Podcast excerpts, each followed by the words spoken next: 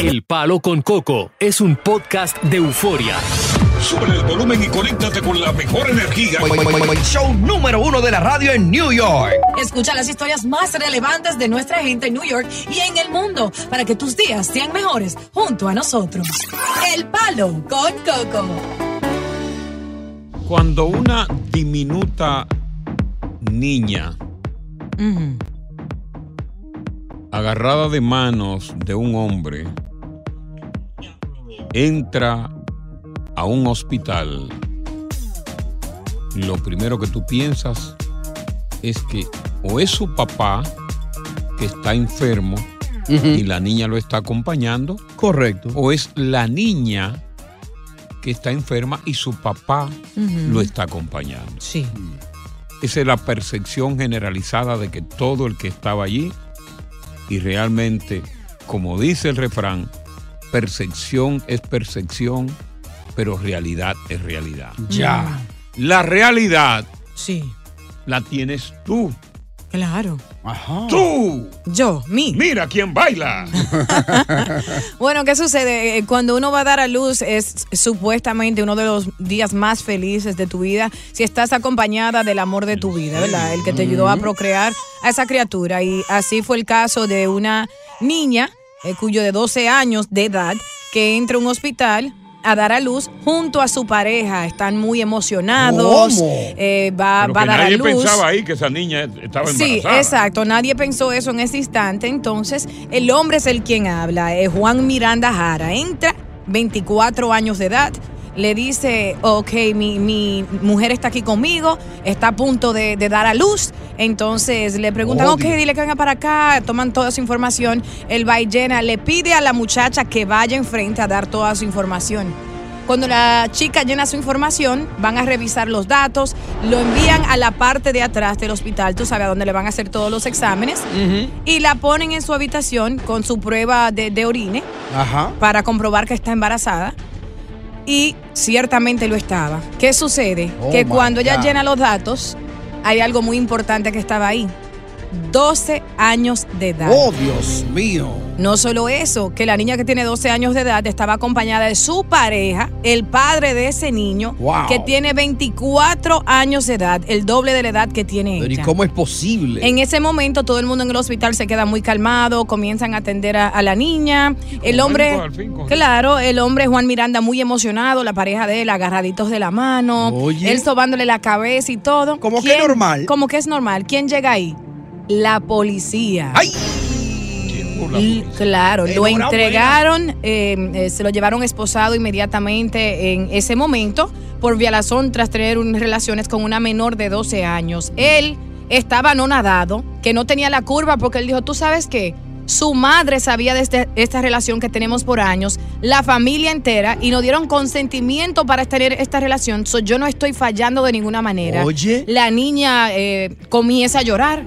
Eh, la madre entonces fue investigada y ella dijo, sí, yo le di permiso a ellos para que tuvieran esta relación, él la cuida, es un buen hombre, quiere a mi hija. Eh, pero al fin también se llevaron a la madre porque dicen que ella eh, se descuidó de su hija, o sea, descuido infantil. Entonces ella también presenta cargos al igual que el hombre. Y mucha gente dice, pero si le dieron consentimiento a este hombre porque él está encarcelado, si la madre es la culpable de todo, y viceversa, y esto ha Bueno, causado una controversia. pasa- aquí lo que pasa es que se ha violado la ley. Se ha violado la ley de ese estado que dice que con consentimiento o no, tener una relación sexual Mm. contra una menor de 12 años es una violación que por lo tanto merece cárcel. Claro. Independientemente del consentimiento que la madre o los demás o el padre o la familia haya dado Y el consentimiento, la edad. a- a ellos dos. En buena ley, porque a lo mejor el muchacho es buen muchacho. y- Exacto, Y, quiere su muchacho. Le dijo a su mamá, mira, yo, si tú me impides, yo me voy a suicidar, yo me voy a matar. Yo quiero que tú me concedas. Claro. Pero vamos a conversar con los oyentes. A través del 1-800-973-09. Pilla más eso ahí. Claro, y la edad de consentimiento sexual es de 16 años, o sea que a ella le faltaban cuatro añitos Cuatro más. años, Exacto, y comenzaron a los 11 años. Aparte de eso, para la audiencia que marca el 800-963-0963, a ver qué opina de este tema, tiene tanto la madre como el hombre que estaba en una relación con esta niña la culpa. ¿Y qué harías tú en esta situación? Y aparte de eso, queremos saber historias. eh, si tienes hijos o conoces a unos familiares o unos vecinos que tienen una niña menor de edad que sale con un chico más mayor o viceversa, que en dado caso se ven chicos que salen con mujeres que son mayores de O edad. que salió preñada temprano. Exactamente. El palo con coco. Continuamos con más diversión y entretenimiento en el podcast del Palo con Coco. En la cultura india se reglamenta, aunque es algo contra natura, el que una niña, obligada, claro está, se case con un adulto. Sí. Eso es muy, inclusive aquí mismo en los Estados Unidos, Claro. entre ellos mismos. Ya eso es cultural y es aceptado en la cultura india. Sin embargo, en la cultura latina eso es muy contraproducente y no se ve. A pesar de que esta niña no estaba casada con este muchacho de 24 años, sí tenía el consentimiento de ese romance de su mamá, que lo veía como bueno y válido. Inclusive su mamá tenía la esperanza de que tan pronto ella cumpliera la edad de consentimiento para casarse, se casara con este muchacho. Claro. El muchacho de 24 años, ella de 12, como tenían unos amores que inclusive se veían en la casa de la mamá, salió embarazada. Salió embarazada. Así es, sí, claro. Fue a dar pa- a Y dio a luz, ¿verdad? Estaba en trabajo de dar partos o dio a luz, sí. Sí. Y- El hombre y- encarcelado y ella dando a luz. Pero, y dio a luz ella, la niña. Ella dio a luz, tuvo su chichi hermoso que trajo a este mundo con 12 años de edad y la madre obviamente estaba apoyándola porque incluso publicaron en Facebook el gender reveal El, ah, el- para el gender reveal, ¿no? Ajá, para decidir, para saber el, el sexo Diosa, de- ¿Tú me del puedes bebé. explicar quién qué es el gender reveal? El gender reveal quiere decir eh, para Ah. saber eh, la orientación sexual del bebé, si es varón o hembra. Entonces tú sabes que eso Pero está no muy de orientación sexual, no, el moda. sexo. El sexo, de que la La orientación, orientación sexual- es cuando él cree que si va a saber. Gay o no es gay. Pero. Diosa, dime algo. Algo. Tiene eso en la cabeza metido tú, ¿eh? Dime algo, Diosa, que quiero saber. Algo. Este, pero, pero, bueno, en la familia se sabía todo esto, pero ¿cómo, cómo es que se descubre, verdad, esto, estos romances en edades desiguales, violando precisamente la ley? ¿Cómo que se descubre? Cuando llegan al hospital, el Ajá. hombre muy emocionado va al enfrente, al, al- al lado de emergencia, a decir que su novia está a punto de dar a luz y que rompió fuente. Entonces, cuando le dicen que ella se asome para dar sus datos y ella da su información, ahí cuando ven toda su información, ve que la niña tiene 12 años Mira, de edad. Eh, le preguntan a él por toda su información y ahí él, él dice que tiene 24 años de edad, etcétera. Se quedan calladitos, llaman a la policía, la policía se aparece en el hospital, arresta a este hombre y la niña se queda ahí y luego la hacen llamar a, a los familiares, a la madre y a todo el Déjame mundo. ver eh, qué dice Juan de esto, porque Joan, Joan. Joan. Sí. la primera persona que yo creo que debe estar presa es la madre de la niña. Mm. Y yo quiero yo quiero tocar un par de puntos con respecto a esa relación. Lo O sea que no hay, es no hay, que- aquí, aquí no se puede tocar ni medio punto porque vamos pa- vamos a buscar otra cosa. Lamentablemente no hay tiempo. Si tú ahora. quieres ahorita lo tocas. Eh, No, no, no, pero déjame acabar de decir, espérate. Vamos, espérate. Lo, lo primero es que la niña no tenía 12 años cuando el tipo empezó a tener relaciones con ella, tenía quizá 11 o 10. correcto. Tenía 11 años. Bueno, tenía 11 años, un hombre de 23 años con una niña de 11 años y que la mamá permita eso en su casa. Mm. La primera persona que tiene que estar presa es la mamá. La mamá, ya, ya, la mamá. Estás escuchando el podcast del show número uno de New York, El Palo con Coco. Continuamos con más diversión y entretenimiento en el podcast del Palo con Coco. Las llamadas para el abogado Chris Cabanilla no se hacen esperar. Y le vamos a dar la bienvenida al amigo José. José, ¿qué te preocupa que tú quieres que Cabanilla te resuelva? José, Ah, yo quiero saber, um, mi, Sí, le mi escuchamos, José. esposa puso una aplicación. Eh, eh, eh, le escuchamos. No. Sí. José, su esposa puso una aplicación de qué? de reunificación familiar. Ok. Yo quiero saber qué es lo que está sucediendo con eso. Cabanilla, ¿qué está sucediendo con, con eso? Eh, Reunificación familiar. Sí, esto es algo de que acaba de salir. Recuerde, aplica a cuatro países y es para gente que están en espera para la residencia, gente que están afuera. Esto es para países Colombia, El Salvador, Mm. Honduras y Guatemala. Gente que normalmente se Ah. espera muchos años afuera, por ejemplo, hijos mayores que Sí. están pedidos por padres o hermanos de ciudadanos que están pedidos y están esperando afuera, ellos van a tener la oportunidad ahora a aplicar para entrar temprano y esperar en los Estados Unidos para esa residencia con un permiso de trabajo y todo, todo legal.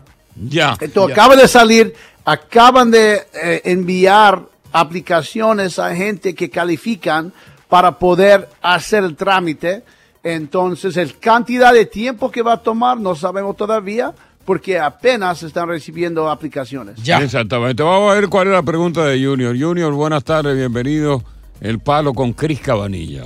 Jessica, buenas tardes. Yo soy categoría F2A, Ajá. que mi esposo me pidió Sí. en República Dominicana. Hoy nos llegó confirmación con la fecha de la entrevista para el 8 de noviembre. La cuestión es que con visa de paseo, mi hija y yo vinimos a Estados Unidos Sí. e hicimos ajuste de estatus. Ya nos hicimos aquí los análisis, las vacunas y solo estamos esperando entrevista. Entonces, Ajá. mi pregunta es, ¿cuál caso seguirá en curso? Si el de República Dominicana o el que ya tengo en Estados Unidos de ajuste de estatus, ¿qué es lo que mejor me conviene? De las dos opciones, ¿cuál es la mejor que le conviene? ¿La de aquí o la de allá, Cabanilla? Well, I mean, la- lo más pronto, ah, obvio. I mean, ¿Aquí? Si ella tiene entrevista y ya está casi la fecha, me parece de que sí se puede hacerlo. Pero con mucho gusto quiero revisar ese caso mejor. Me deben escribir por mensaje directo Ajá. en arroba en Instagram y puedo hablar más. Tengo algunas preguntas Claro. más. Escríbele tu mensaje directo y dile, Chris, quiero mi cita gratis. Te hablé en el palo con Coco y este es mi caso. Celso. Sí, buenas tardes. Sí, ¿quién le puso ese nombre a usted, señor? Mi papá. No, el papá, yo Mm. sabía. If you say so. Un abusador, coño. Eh, ¿Cuál es su pregunta, Celso? Bueno, yo tengo dos DWI y quería saber si es que se puede aplicar para la ciudadanía. Mm, ¿Qué, qué- qué estaba tomando usted eh, en aquella ocasión? ¿Qué tipo de bebida? Coronita. Ah, Ay, corona. Ay, chichi. Y le coronaron una multa, ¿verdad? Llevaba como 12 en el buche. So, mira, tiene que tener completamente limpio los últimos cinco años cualquier tipo de caso criminal. So, eso es lo primero. Número dos, normalmente ahora con un cambio que hicieron hace algunos años, con dos DWI ya no se puede. So, si lo vas a hacer, tienes que, tienes que tener cinco años limpio completamente y también más pruebas que usted convirtió tu vida, que ya no tomes o algo así, porque con dos veces ya eso es algo difícil. Continuamos con más diversión y entretenimiento en el podcast del Palo con Coco. Yo siempre he dicho que las finanzas, una finanza saludable, fortalece la relación de pareja. Oh, Yes. 100%. Hay dos cosas importantes. Esto es importante. Atención. Dos cosas que destruyen un matrimonio. Mm. Una.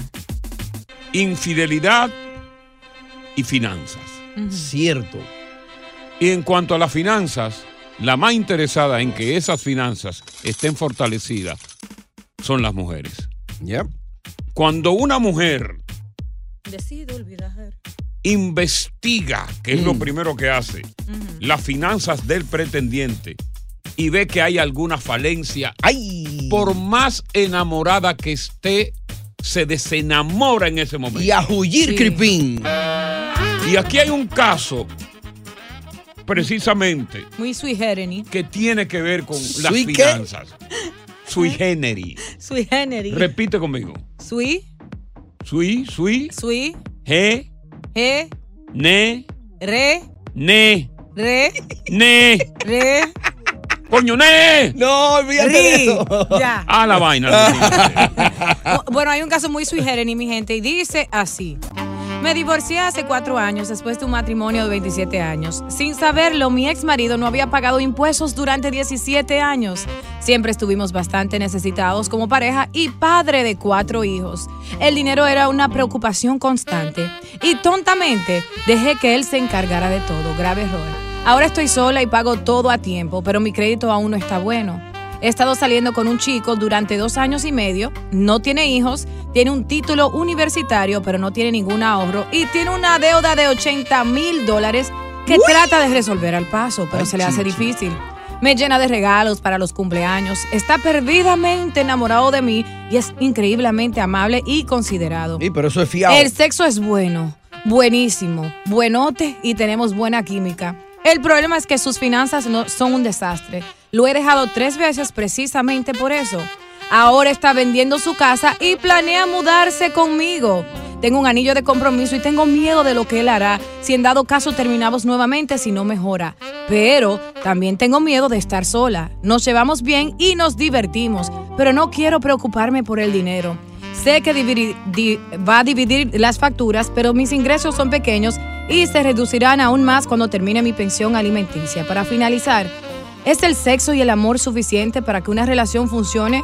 ¿O estoy siendo práctica pensando en las finanzas que a corto y a largo plazo nos afectará a los dos? ¿Procedo con esta relación con mi comprometido o le impido su mudanza a mi hogar? Y finalizo todo.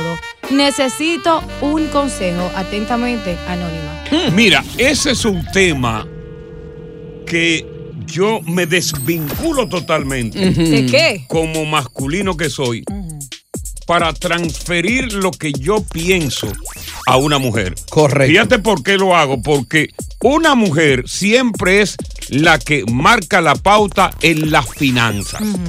Yo creo que una mujer que de la que nos está escuchando debería opinar sobre ese particular y hacer suyo ese caso. Correcto. En este caso, mujer que tú estás escuchando el programa, ¿qué es lo que tú harías? Ustedes como mujeres, ¿qué harían en este caso? ¿Cómo actuarían? ¿Permitirían que este hombre, cuyas finanzas están muy quebradas, viva en tu hogar? ¿O realmente tú dices, no, mejor vivo sola? ¿Y qué le aconsejan a la amiga del problema que haga ella per se, no? Claro, y que pongan en una balanza, mujeres. ¿Prefieres y tienes en el hogar a un hombre que te da compañía, estabilidad, fidelidad? da ripio. y te da buen sexo? Ajá. ¿Es caliente en la cama? Pero no hay cuarto. ¿O te interesa más el hombre que tiene dinero, aunque quizás no te dé todas esas cualidades? Es el palo, con Con coco que Coco. arranca. Continuamos con más diversión y entretenimiento en el podcast del Palo con Coco. Me gustaría conversar en este tema con mujeres. Claro. Tú, Nancy, ¿qué harías si fuese tu caso? Eh, eh, eh, Nancy, te, da- te damos la bienvenida. ¿Cómo estás, Nancy? Adelante, ¿Cómo Nancy. te sientes? Hola, buenas tardes, Coco. Bueno, les cuento de que ese fue mi caso. Ajá. Cuando conocí a mi actual pareja, él estaba Sí. quebrado, Totalmente quebrado. Totalmente quebrado, que de hecho yo Sí. le hice un préstamo grande de dinero. Ah, pues, ta- pues, estaba bueno el tipo, entonces que tú te metiste con él y no tenía ni uno. Bueno, Sí. eh, profesionalmente desarrollado, ¿verdad? Pero con, con dificultades económicas por, por, por, por la familia, no por él mismo. Ok, porque por su familia. las llevaba bien. Correcto. Y O sea, la familia era él estaba- codependiente económicamente de él. Abusó, más bien. Ok, perfecto. Dale. Sí, entonces, entonces, eh, pero yo enamorada perdidamente, Sí. aposté todo a ese hombre y hoy día sigue siendo mi pareja, es mi esposo. Correcto. Y te cuento de que económicamente estamos muy bien porque lo fui conociendo y un hombre preparado, un hombre eh, que ahora mismo trabaja y gana y me tiene como Es una decir, reina, tú tuviste- casa. Es decir, tú tuviste paciencia para que él se tomara el tiempo de levantarse económicamente y ahí están los frutos. Los dos son felices, tienen una economía sólida y qué bonito matrimonio. Te agradecemos Muy bien. muchísimo. Bien. Vamos con Ana, buenas tardes. Te damos la bienvenida, Ana. ¿Qué tal? Hello, Si fueras tú, Bien. Ana. Buenas tardes. Sí. Si fuera yo, le digo que ruede durísimo porque esa deuda va para donde ella. O, o sea, que ruede durísimo, que se vaya de ahí, quiere usted decir. Claro, porque la deuda va a pasar al bolsillo de ella. Vamos a ver qué piensa Patricia. Patricia, si fuera tu caso, ¿cuál sería tu reacción? ¿Cómo actuarías tú? Ok, eh, primero que nada, de nada vale tener un marido que te dé de todo, experiencia vivida, Ok. tengo un apartamento hermoso, con Sí. todos los lujos, tengo piscina, tengo spa, tengo de todo, Ok. manejo un Mercedes descapotable del 20, no me hace falta nada. Eres rubia. Oye. Digo, eres Pero rubia. tengo- De farmacia. Eh, perdón, eres rubia. Sí. Ok. Yo sí. Tienes derecho a tener un decapotable. Ajá. Ok. ¿Y la morena? Una pelo negro no luce vale- bien. Ay, Dios mío. De nada vale tener un hombre que Mm. te dé de todo, que es mentiroso, que es infiel, que tú vives en esas cuatro paredes sufriendo, metiéndote al baño a llorar para que tus hijos no se enteren. ¿Ok? Experiencia vivida. Tengo uno, no tiene mucho dinero, Sí. me hace feliz, me siento bien. El sexo es espectacular. Ey. Así que yo le aconsejo a esa mujer Prima. que viva el momento, que lo goce, que lo disfrute, que de nada vale tener tanto dinero cuando después que esas puertas se cierran.